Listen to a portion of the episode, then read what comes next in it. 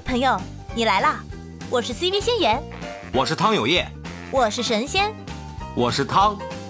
话不多说，来吧，干了这碗神仙汤。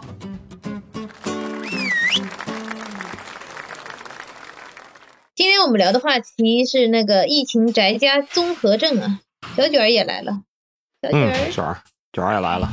嗯，解封后第一件事想干什么？这个因为我在上海嘛。你在河北唐山，我们两个还挺有发言权的。这这个，我也是刚解封嘛。我我今天我今天上班，你又解封啦？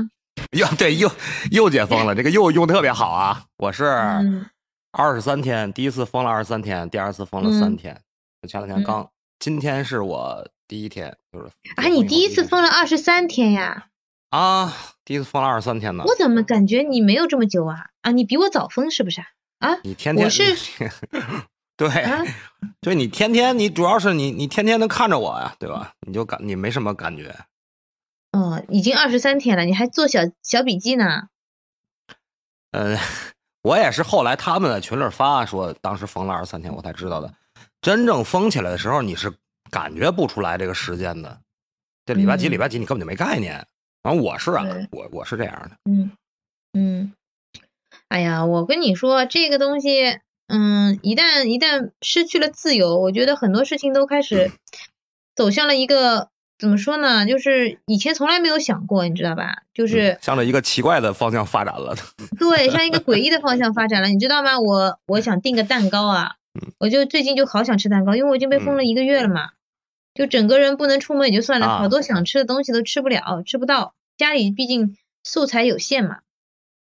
想吃个蛋糕，好不容易抢了什么星巴克同厂的蛋糕，也不是星巴克，只是它同厂，就是是他们生产代代工的，对对对，代替星巴克代工的那个，对对对对对。但是呢，他抢到了之后呢，在就是第一次抢他们就没有团成，然后第二次抢终于抢到了，抢到了之后来的那个蛋糕就是很普通的那种芝士蛋糕，还有很普通的瑞士卷，椰椰子味的瑞士卷，雪白的。然后我我看着那个。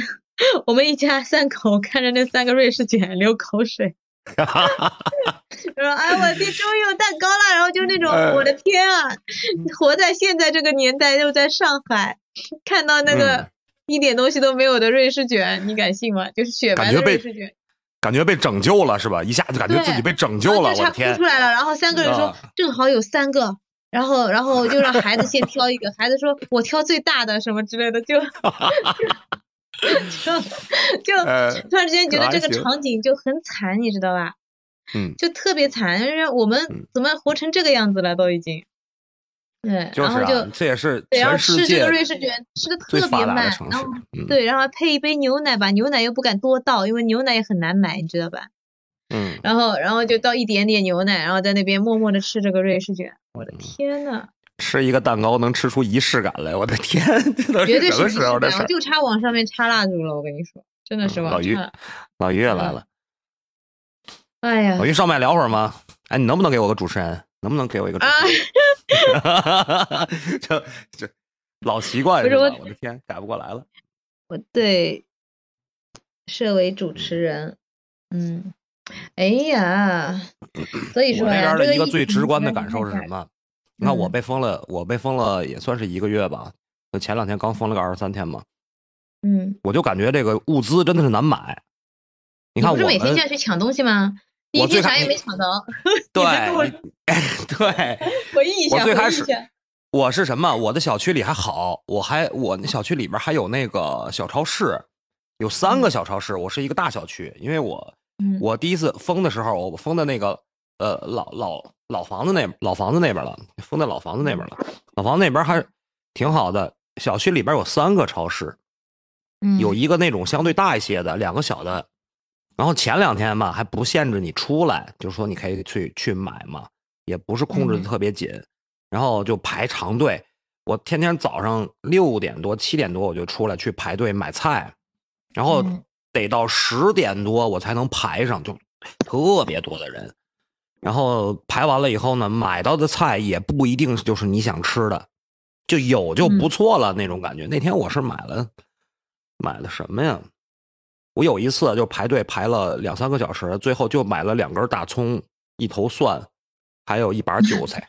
你不是有一次买那个鸡蛋没买着，结果买了乌鸡蛋？对对对对对，我的天，鸡蛋都抢啊！我鸡蛋是紧俏物资，它每个家都得都都能用嘛，而且这个东西它百搭，炒什么都行。那是乌鸡蛋和鸡蛋炒起来味道有什么区别吗？而且你上次还抢了番茄，那个两个番茄都长得很丑，你说？对对对，贼贼难看，三个三个立一个一个番茄爸爸，一个番茄妈妈，还有一个番茄宝宝，长得都特别 特别难看，我的天，长得特别难看。啊！乌鸡蛋是什么味道？我告诉你啊，我深有体会，是人民币的味道。那个乌鸡蛋 比普通鸡蛋贵三倍，我的天！多少钱一个？啊，那兜是二十九块八吧？那一兜，反正我正常买那么多鸡蛋，应该是花个十几块钱吧，反正应该是三倍。那天是，那你这点就是一板，你们鸡蛋是一板一板卖的吗？一板鸡蛋是多少钱啊？我们不论板儿，我们论斤，我们这边论斤上秤的。那就对，它是一兜一兜鸡蛋。然后我们是三十个鸡蛋三十块，还是三三十个鸡蛋四十块，还是四十个鸡蛋三十块来着？反正就是这样子。行了，你我也不知道贵不贵。你你也不持家，你 你也算不清楚。我的天，我也不知道，反正就是就是这个价钱就放在那儿了。嗯，聊回来疫情啊，嗯嗯，你说，聊回来疫情啊，咱们主题是宅家综合症嘛。哎，你有没有那种就是在疫情中感觉自己有有一些心理上的一些不舒服啊？比如说，你看有的人，我们也都去聊天嘛，因为疫情过程中你又不能出去，呃，就感觉就是每天就是这点事儿嘛。然后我们朋友们、同学们在，我们也有群在里边聊天，就感觉很多人都已经是那种崩溃的状态，就是说他有的人他就在家他待不住，他就老想出去玩去。或者是出去干嘛去，哪怕就是在在下边溜达，他都感觉比在家里待着舒服。他有那种人，然后就就特别特别沮丧的，陷入那种一一种沮丧啊，然后特别压抑的那种状态。然后我们在群里就老有人就爆料。现在是什么情况呢？现在的情况就是就是有钱花不掉。啊，有钱花不掉是是是一其中的一种情况，还有一种情况就是。呃，嫌贵买不起，你倒也没有，因为之前好像就是？说说那个什么菜啊，一开始那一阵子不是菜买不到啊什么的嘛，蔬菜很贵什么，但现在其实因为你也没有其他的开销，你不出门，你也没有聚会，也没有聚餐，那你这些钱用来买点菜什么的，其实它就算涨点价，也不会感觉有什么，就没有任何感觉，反正就是反而是想吃那些好的东西吃不到。想出去餐馆里吃饭吃不到，就是就有钱花不掉是这个意思，而且而且就是会怎么说呢？就是想要囤货嘛，想囤东西也买不了，所有快递不是都都没有了吗？嗯，对的呀。哎，我这个我感觉啊，就是这个宅家综合症，这个不能网购，这对我打击非常大啊。对呀，我也不是一个特别爱买东西的，我我也不是一个特别爱买东西的人，但是我就感觉贼不方便。对，我是，而且我之前封封了之前买的东西全部都不发货，然后封了以后，对吧？全部都不发货，然后现在也不是特别急用的东西，但是什么平时想现在比如说天开始转转暖了，我想买点新的衣服啊什么的，但就不能买呀，就很难受，就对啊，他过不来，就买了也不会过来，万一他到了以后，万一是冬天了呢？你衣服还好。就就你到了，你也穿不出去啊！你自己穿在穿在家里给自己看嘛！我的天，那不一样，那自己给自己看也也开心的呀，对吧？那你叫我，你叫我买不了衣服，然后吃的也买不了，护肤品也没有办法买。你不知道，我们群里面已经开始那个小区群里面，哎呀，我的护肤品用完了，然后大家就问你用什么牌子的？你说我这里还有点囤货，怎么就开始换？大家互换了都已经。都已经回到那种什么原始社会了，都要换东西了。我有两瓶酱油，有没有人可以给我换包烟？什么？哎，烟是紧俏物资是吧？对，紧俏物资。烟是挺挺紧俏的，一个是烟，一个是可乐。可乐我听说也特特别紧俏。我是听谁说的？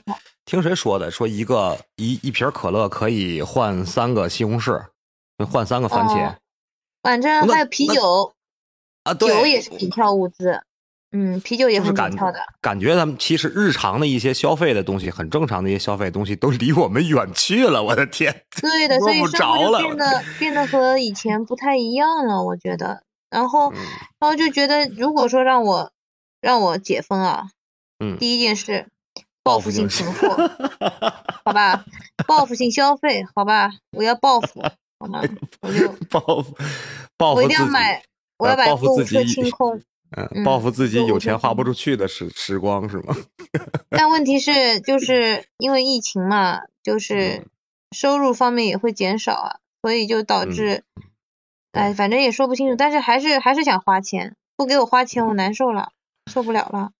就是没有那种没有那种感觉，特别没有存在感。就是我是感觉啊，就是你看我现在已经特别习惯于在网上买东西了，而且我这人就是特别精打细算的那么。哎，来了，股票哥，股票哥要上麦。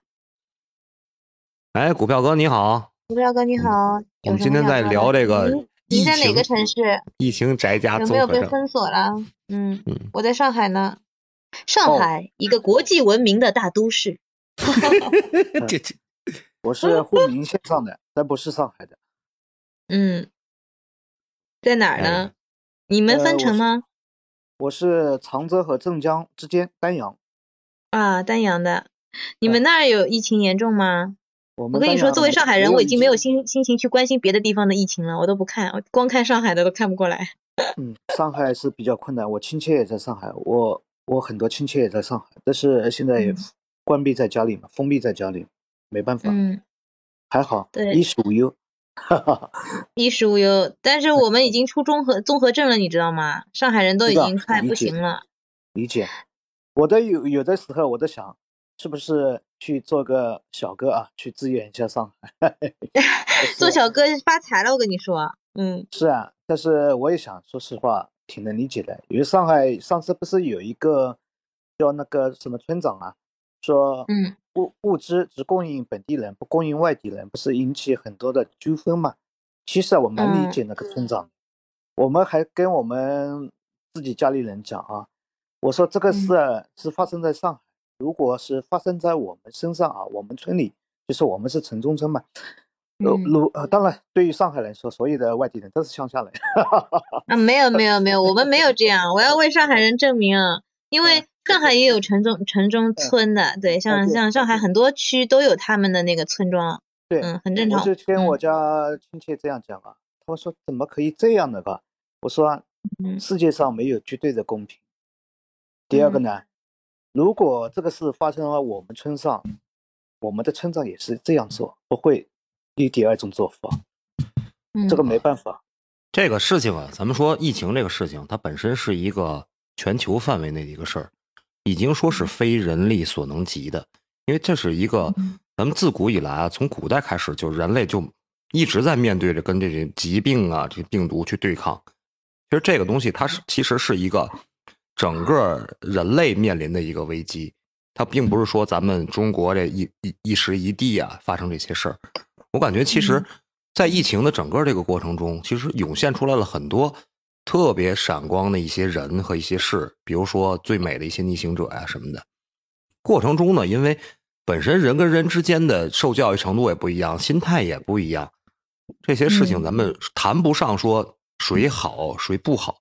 我们一直都是在，尤其是咱们现在国内，一直是在这个呃共同抗疫嘛。整体体现出来，咱们中华民族的凝聚力是要比一些国外的一些其他国家好太多了。我的天！真的是好太多了。你去外边看看，鸡飞狗跳，一地鸡毛。所以说，我还是对咱们中国整个这个疫情抗疫这个是非常有信心的，因为咱们本身咱们国力也强大了，包括咱们老百姓现在生活水平什么都提高了，对这个咱们国家的这个热爱程度也是与日俱增。包括一些国外的人都很羡慕咱们中国现在这种疫情的这个防控的这个状态。但是呢，由于这个病毒它是无情的。对吧？你跟他讲不了道理，他来了，你只能采取你的一些措施去把他拒之门外，所以说才会形成这种风控啊，或者是集中管理呀，才会出现这种方舱啊，定期的这个核酸检测。咱们国家我感觉从这个病毒阻断这方面做的已经是全世界名列前茅了，我感觉特别好。天啊，老汤老汤这个高度一下子就拔高了，是吧？就是上升到一定的高度了，一米八那么高。我我现在我现在跟你说，老汤，你这你就是被封了以后又解封过了，我们是根本就封的已经麻木了，之后现在我们就想报复，报复，不是报复性消费，你你也就仅限于报复性消费，报复自己，报复自己啊！这个这个词也不算是一个贬义词，在我们这儿，对，嗯，因为我我看就是好多，我现在就想一个问题啊，疫情在家里。女生还好，毕竟女生头发长也没什么。男的这个头发，找个剪子剪一下，自己剪一下。然后你不知道，我们昨天群里面终于出现那个 Tony 哥了。我想我不知道其他小区有没有，就是 Tony 哥约可以给你们大家在中心广场剪头发，然后。然后一下子接龙接了大概快两百个人。我的天，就是他他他用哎，那那他收费吗？他用这个自己这个专业技能换换物资吗？我的天，我可太有商业头脑了！我的天，对，应该收费的吧？因为就一个月了，大家头发都已经看不见了，再下去都要变成野人了吧？再下去，剪头发也比较容易，就是你们上海一下子要买那个剪。不容易，那个剪子不容易。对对对对对对，剪子现在是紧俏物资，我跟你说，真的是，嗯。我是我我那你说你说你说呀，你是怎么样？你你发型一个月没有什么变化吗？我还好，平时我都是短发，然后我媳妇儿就是我有孩子嘛，我我那个老二是个男孩儿，然后我儿子的头发都是平时都是我我媳妇儿给剪的，我们家有一个那个电动的那个。理发器，充电的那种，哦，推子，挺对对对，叫推子，挺好用的那个。然后它有一些那个那个模具嘛，就是说你控制在多少毫米，三毫米、五毫米、七毫米，然后就你就按着推就行了。那个东西没有什么太大的技术含量，什么好看不好看，谁看得着啊？对吧？那你剃出来的不都是出家人的发型？对啊，球头嘛，球球头，我们小时候管那叫球头，就像。就是理出来像一个这个足球那个样子，就是圆的嘛。因为它它它它也不区分嘛，每个地方它都是一般高，拿那模具磨出来，那个那个理出来的嘛。然后那个后来就演变成了叫球头，球球饭的球。是杨子，你说？嗯，哦，是的。来了。哎，汤哥好，女主播。杨子居然是个男的。啊，杨子，杨子。嗯啊，是不是杨子？是杨子。杨子，杨子，就是杨子，嗯，哦，来，杨子，说出你的故事。我是二零年，就是我家那栋楼，我家楼上面是第一例，然后我们那栋楼整个都封了。贴那么近啊！太恐怖，那个画面。那时候很恐怖，那时候因为那个病毒也很厉害，嗯。是因为我们家那个邻居是从武汉学习回来了。结果就染上了，嗯，哦是第一例吧？当时我在单位，然后呢那个啥通单位就通知我让我回家，我家那个被封了，然后我就只只能回家。然后回家以后，当时过年嘛，家里光有肉，菜也特别少，就像你们说，所有的所有所有的生活规律什么的节奏全变了。我觉得我解封的第一件事就是想吃青菜，想吃个团圆饭。啊，团圆饭，你是被隔离开了吗？跟家人见不到面还是？没没，是居家隔离。然后我媳妇儿呢是在医院，她医生嘛，她在那个呃，就是怎么说呢，隔离区也回不了家，所以那阵儿又是家里这边又是特别紧张，媳妇又在那个隔离区照顾那个我们家邻居的妻子和孩子。啊，所以就是整个就是人心态就是两种分割状态，而且那个时候会感觉特别恐怖。对，第一次听，对对对对，第一次那个时候就很恐怖，出门都感觉不不敢呼吸的那种。我记得那时候。对，我记得有次是社区工作人员给我们送萝卜、土豆，还有葱。我很我我出门特别紧张，戴的口罩都特别紧张。我爸说。我上楼回来以后脸都发白了，我就那阵儿我就突然觉得我胆子特别特别小。别说你，我也是这样啊。就是我当时是连那个眼罩都买了，就 那个那个那个就是把眼睛周围全部都能罩起来的那个 透明的眼罩。对，我恨不得就是我自己处于一种隔离状态，真空的隔离状态那种。那时候就很紧张，很紧张。嗯。对孩子每天晚上就做噩梦，因为他是三岁了，就看见大白拿的那个消毒中始末中中始末端消毒的那个整个从楼下。居家地下室全喷雾嘛，嗯，所以孩子下外面有病毒，听着挺难受的。但是，嗯，解封以后，媳妇也回来买个蛋糕，算算是庆生吧。反正我刚才说我们我们家来了个那个叫什么瑞士卷，搞得像就是 过节了一样，是个什么都没有的瑞士卷，就是一个瑞士卷，上面连什么都没有，里面就是一些椰子的那个那个。那个酱这样子的，哇的天，就就差往上面插蜡烛了，庆祝了。对对，这 当时那局 真的就是的，感觉像比过年还要高兴的感觉。对，而且在那个冰箱的冰柜里最下面发现了一根去年的冰激凌，你知道那种感觉？哇，好奢侈啊！对不对？然后哇，我家居然还有一根冰激凌，拿出来就吃，我天！然后还发现了糖什么的，哎呀，我的天，太惨了。是。对对对，我感觉我们那阵是青菜，那种一那那算油菜吧，油菜不是按颗按叶子，一一天吃几个叶呃一顿吃几个叶子，好可怜！我的天呐，怎么怎么像喂兔子的感觉？对，感觉什么什么都变了。然后我们当时过年光想着买点肉，然后青菜超市就能买，结果这一闹的全都青菜也没有了，土豆、洋葱什么都没有了，只有肉。天天吃肉，吃的我感觉那时候感觉就是反的了，见绿叶菜就眼睛发绿了。嗯，对呀，他他这这人家就是人家这个这个生物就是这样，他缺什么他就老想找什么，他心里是空落落的。嗯，你平时老老吃菜，你就想肉吃；你老吃肉，你就想菜吃。我的天，这场疫情改变了很多。对，疫情疫情确实改变了很多。疫情让我们学会了珍惜啊。哎呀，我不之前就是太不珍惜了，什么东西都就是乱浪费的。现在就是哎呦，一一块巧克力都能掰成十份来吃，我感觉。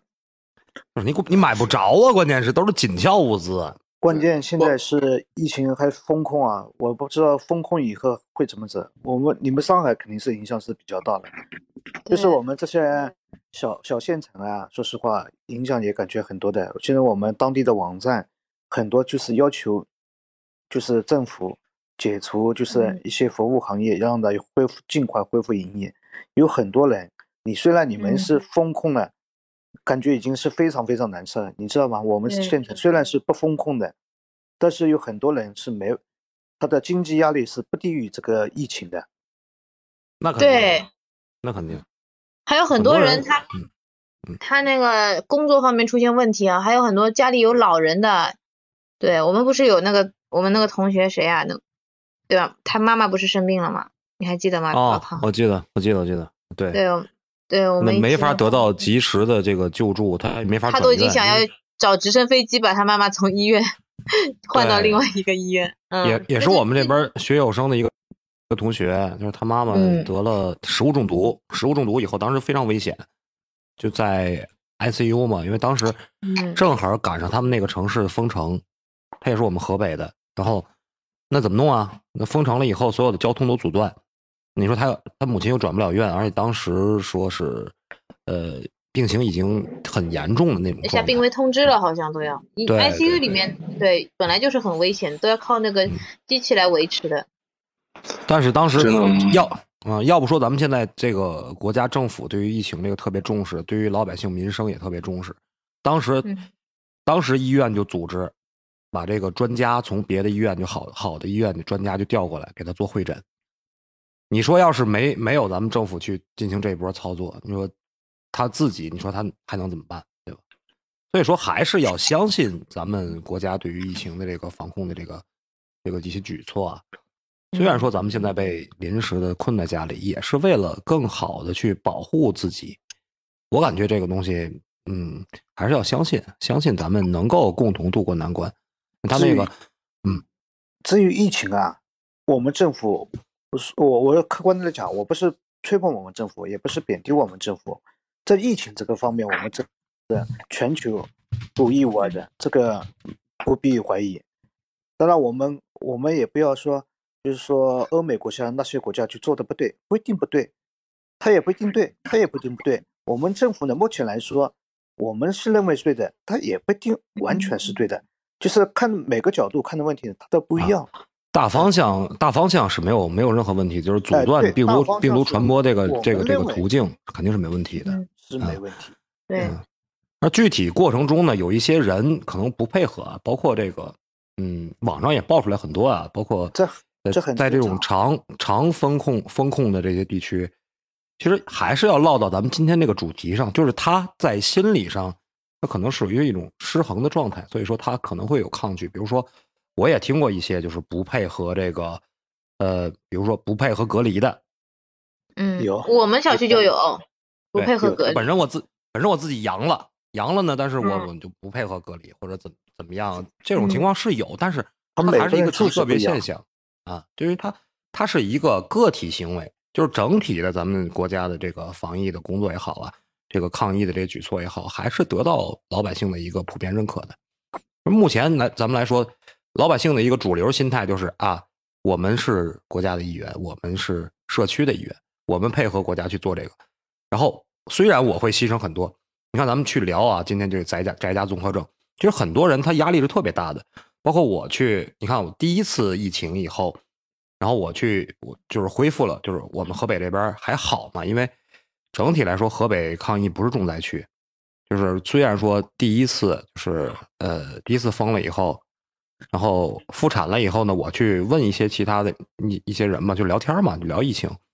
有一些出租车司机的师傅，他是很困难的，你知道，就是他那种状态，嗯他每天他有车份钱，他有很多的这个出租车司机师傅，他这个车不是他自己的，他相当于他是呃给这个公司打工，给出租车公司打工也好啊，或者给别人打工也好，他都有份儿钱，他一睁眼。就有几百块钱的份份儿钱，他当天就要交。没了。对，那你那你不让他出车嘛？因为那阵儿就是风控嘛，风控你你没法出车呀，交通阻断嘛。那你说他们就压力就很大。那你不光是我挣不来钱的问题，我还欠着别人的钱。那你想想，但是我就跟他去聊，跟那个司司机师傅了。当时司机师傅说了一句话，我特别感动，说：“我如果出来了，就是大伙儿都出来了，都了为了都为了自己。”那不就乱了吗？嗯，挺特别朴实，但那句话真的是打到我来了，打到我了。我感觉他就没有光考虑到他自己，对啊，他觉得他应该配合这个大家的防疫政策，然后尽快的从大局上面去考虑这个问题了。对啊，包括你一些一些自己去做生意的人，他的房租。因为都知道，如果说有做生意经验的，知道这个房租是一个很大的一个一笔一笔。睁眼就是房租啊！但是问题是，很多之前那个疫情的时候嘛，房东都会免租，但是房东他也不甘心啊，你知道吧？他又觉得为什么我要给你免租？我免租我就损失了。现在这个房东啊，可能不是你这个你说的这种心态了。现在这个房东只要能够把门面房能够租出去，这个价格多与少。已经很多人已经不在乎了。其实身边的为什么呢？现在这本身实体经济就非常差，然后瘟疫控制在在这几边就是网络，就是这个电商已经打断了很多的呃实体经济，就是实体。我说的实体经济就是指就是呃销售环节中的实体实体店啊。嗯。嗯，很多店其实我包括我自己也有门面房，我现在出租。租出去的价格就是我们市场里面最低的价格。哦，我都要有人租。原来是房东大人。啊，你也是自现身说法，你自己的这个状态是吧？对我，嗯，确实是，永远都是市场最低的，就是有人住我就租给你，嗯，但是现在这种情况呢，像我们丹阳，我是其他城市我不知道，我不去评价啊，我没看见，因为事实为依据嘛，就是说，现在这就是外面的门面房，就是房东持有的。有的人他就是一旦不租了，将有很长，有的是将会有很长的时间，一段时间租空着。对，空着，空着就是空着，就是没人租。空着就是烧钱。对，还是要让他那个那个那个资金链转起来嘛，对吧？对对还要让他赚钱那我。其实还是要看这个房子是你自己买的，还是你是二房东租的。就是就是不是没有二房东，现在就是就是房东和房客，嗯现在没有嗯转让这一说法了，没有没有就是没有，嗯，就是你这个门面房你空下来就很难再租出去了。现在目前状况就是这样的，嗯，对，嗯，怎么说呀？因为这这本身也是根据也是跟这个大环境有关系啊。疫情确实影响了很多的行业，让很多的行业特别难受。比如说旅游业，我也听了很多的朋友啊，我也肯定有很多完蛋了，完蛋了！嗯，这个东西，但是你是没有办法的，因为旅游本身就是一个它涉及到人员流动的这么一个行业。人员如果不流动起来，就就就就没有旅游业嘛，对吧？旅游的解封后我要去旅游，啊，对，我解 我也我也想说这个事儿，解封了我也想去旅游。嗯，它旅游业本身就是你你一帮人在自己待的够够的一个地方，然后去别人待的够够的地方转一圈的这么一个过程嘛。好文明啊，这个发言好像原始原始不是这样说的吧？是不是？你是不是有什么顾虑，老汤？如果眨眨眼，没有没有没有，我这个人的文化底蕴就就就迫使我不得不这么说。然后这个它对旅游业冲击特别大，那你嗯怎么办？没法流动啊，那怎么弄？怎么弄啊？然后，但是呢，这帮人呢也也也都是会要自己想办法，包括有一些做零售的老板啊，就是组织这个这个，他底边员工也转转到别的一些行业去啊，这个确实是对很多行业都会有很大的冲击。包括这个线下的一些培训机构啊，对这东西也是特别特别头疼。嗯嗯，培训机构我自己也做过，我 我的天，你你真是个大能人！本身你还是房东，你还做培训，我的天哪，太厉害了那你！就不用房租了呗？我一直是做生意的，就是培训机构呢，我们去年就把它呃关掉的，因为去年是下半年下学，就是下半学期要既要开业的时候啊，就是呃开学的时候啊，因为那个国家政策就是说什么有一点政策，后来看看，我们其实我们做培训机构也做了几年，呃，这个钱也不是太好做，因为市场竞争也是比较激烈的。然后呢嗯，但是比其他的行业要好，这个是事实，比其他的行业要比至少比百分之九十的行业要好。就是说，你赚的钱可能不及你的预期，但是在这么烂的市场里面呢，算比较好的，是这个 意思。嗯然后培训吗？啊，是啊，就是我们后来哦我们看到国家政策有改变了，我们就干脆直接就放弃了。就是短平快和炒股票一样的，就是你看到苗头不对，嗯立马就放弃了。因为现在嗯我也做过好几个行业，就是说没有一个行业原来做的行业是非常长的，和到后来发现做的行业一个业一年一年最多了，很多行业都是，嗯，最快很快的速度就是竞争力，大家大家都是冲进这个行业，然后把这个行业搞搞乱，然后就都跑了，都是这样的。对对，就是像这是网红事事物发展的一个普遍规律嘛不。是，我觉得有点病态，就是就是目前很多这样的行业都是这样的。哎，股票哥回头关注一下，我我准备开一期创业为什么那么难的主题，可以回头可以聊一下。哎，你刚才聊聊创业挺好一要跟你讲，我刚才被人家踢出来了，为什么？就是刚才说创业，你们还有在创业了，我我就在里面讲了。我是嗯因为我我说实话，我讲话比较实在，我就是嗯说，我说你们要创业，哥，你考虑一下啊，现在是市场是什么行情？第一个对吧？第二个，那个那个股票哥我有个小建议，我有个小建议啊。嗯你要是今天咱就聊出来了，那你下回到我们专题那个那个话题的时候，你还聊什么呀？对不对？咱先藏着点儿，咱们今天先把这个疫情这个这个事，疫情宅家综合症这个事儿，咱先聊聊。然后过两天我们我们开这个创业那个局，然后邀你为特邀邀嘉宾，我会邀请对你的。咱们对啊你你关注一下我们，然后咱们在这个创业这个方面，咱们再深聊一下，因为本其实身其实股票哥其实也也是，我觉得他人很好呀，他很愿意分享自己的经验给大家。特别而且特别实在，真的是。现在现在咱们在这个社会上，就是愿意说实话的人越来越少了。对，我们我说一下，为什么说我们先聊这个宅家综合症，再聊这个解封以后，在解封以后你要干什么，然后再再把把这个创业这个做到下期，其实嗯也是想让听到我们这个这个这个直播的这一些人比较茫然呢、比较迷茫的，就是说不知道宅家以后解封了以后要干什么。然后你先听我们这个宅家，我们先帮你解决宅家综合症的这个问题，然后呢，我们再弄一个创业专场，这样是不是就连上了啊？对吧？哎，你别说，其实其实我们是这么聊着聊着发现连上的。嗯，是这样，你想解封？我的天！哎，你想，我们在这儿聊一聊，你想股票哥，你有没有想过这个问题？就大家在这儿聊一聊，然后大家都想说啊，解封以后第一件事想干什么？那么大部分人想干的事情，那么接下去这个行业是不是就会相对来说好一点？哎，我我对我个人来说啊，我一直是做生意的，我是比较悲观的。当然，你解封肯定是餐饮生意比较好，因为你在在家里。哎，我也想说这个事儿。还有还有那个做头发美甲美睫，对的，我们都憋坏了，一点都没有。因为那什么，因为在家憋着呀，没人没人能看得见呢。你美给谁看呢？你出来了，那我就要美给大家看呢，对吧？尤其是女生，喜欢做头发呀，做个指甲呀。那买买漂亮衣服啊，出去炫呢，我感觉这东西真的是有市场，真的是挺好。蓝鹤专门聊聊这个东西。蓝鹤呢？然后就就回归正轨啊，这生活还然后就报复性消费了一阵子之后，然后就会慢慢平淡。真的有这么简单吗？我我的想法比较简单，我认为这疫情一定一定会过去的啊。虽然说现在它它助长了很多的，它助长了很多行业的业绩啊。比如说现在卖卖冰柜的，我的天，最近这冰柜卖疯了。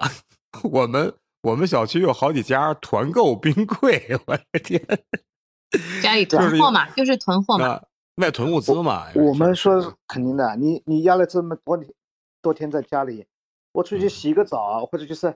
就是理个头发，对吧？吃个吃顿大餐，这是人的正常的反应。对啊，这个人他是都有这个需求，除非你你不是个不正常的人，他可能就没这个需求。对对，是一个特不爱干净的人。我哎，我想上外边泡个澡去，真的。你说到这儿了啊？对对对，还有去去外边搓搓个澡去，还挺放松、挺解压的。哎身上在家里的很长时间不搓澡了，搓个澡正常的。对啊，挺好的。说。这个是每个人的正常的反应，就是说，但是你想一想，我们这么多，假如说我是上海人，我这么多天封在家里了，我这么房贷还有这么多没有还，那政府你太了解我们上海人的苦了，你说到了重点，是啊，房贷还没有还，要还，那么你吃一顿大餐，吃两顿大餐，吃三顿大餐，都是很正常的。但是你吃过了以后，你得摸摸你的口袋里还有多少钱。啊所以说嘛，我刚才说，我说咱们要讲这个创业嘛，然后要把这个东西能结合起来，要让要让咱们直播间的听众能感觉到收获到一定的东西。就是我们不光是说你在你宅家以后去帮你去疏解这些压力啊，去去嗯怎么样，我还要教你，不也不是说教你啊，我没有那么高的深度，那那个高度啊，就是给你提供一个建议，就是说你在疫情结束以后。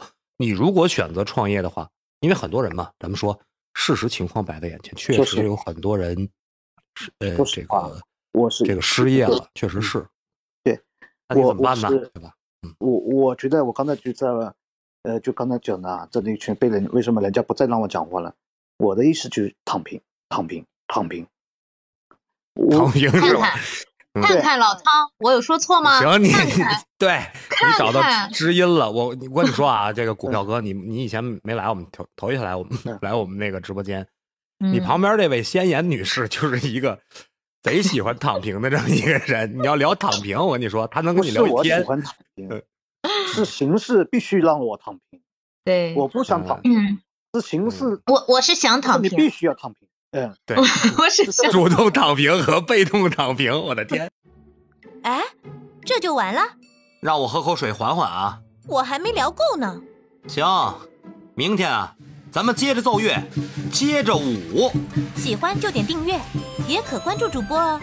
到我们的直播间和我们互动连麦，你的声音很可能会出现在我们的下一集。